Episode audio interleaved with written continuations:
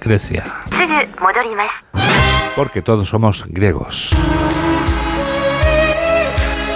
Una semana más comprobamos que la cuna de nuestra civilización sigue viviendo en nosotros 2500 años después del esplendor de Grecia y lo vamos a confirmar con el profesor José Luis Navarro que hoy nos va a hablar de algo muy interesante. Hoy nos va a hablar de la hecatombe. Profesor, buenos días. Buenos días, Juan Diego.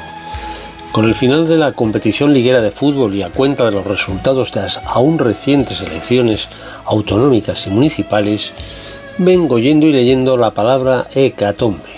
Hecatombe como sinónimo de fracaso o desastre de gran magnitud. Hecatombe, otro vocablo griego en su totalidad. El primer término, hecatón, con una H que marca la aspiración, no es otra cosa que el numeral 100.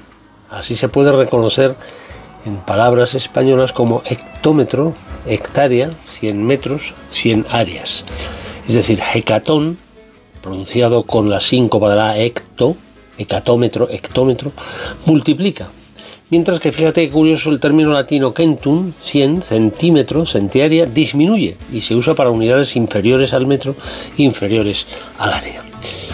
La segunda parte, B, hecatón B, es la que corresponde a la raíz del buey, bus boos en griego y vos bobis en latín.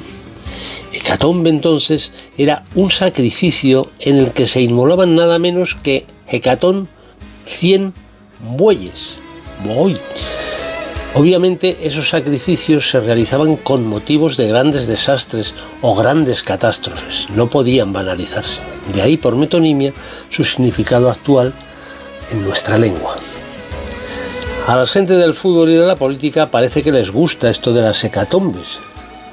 Claro que a la vista de los resultados y de los puestos en la tabla clasificatoria, a algunos el término se les puede quedar corto y tendrían que acostumbrarse a la un no empleada quilombe, es decir, mil bueyes, a saber si va a haber que usarla en un futuro no muy lejano.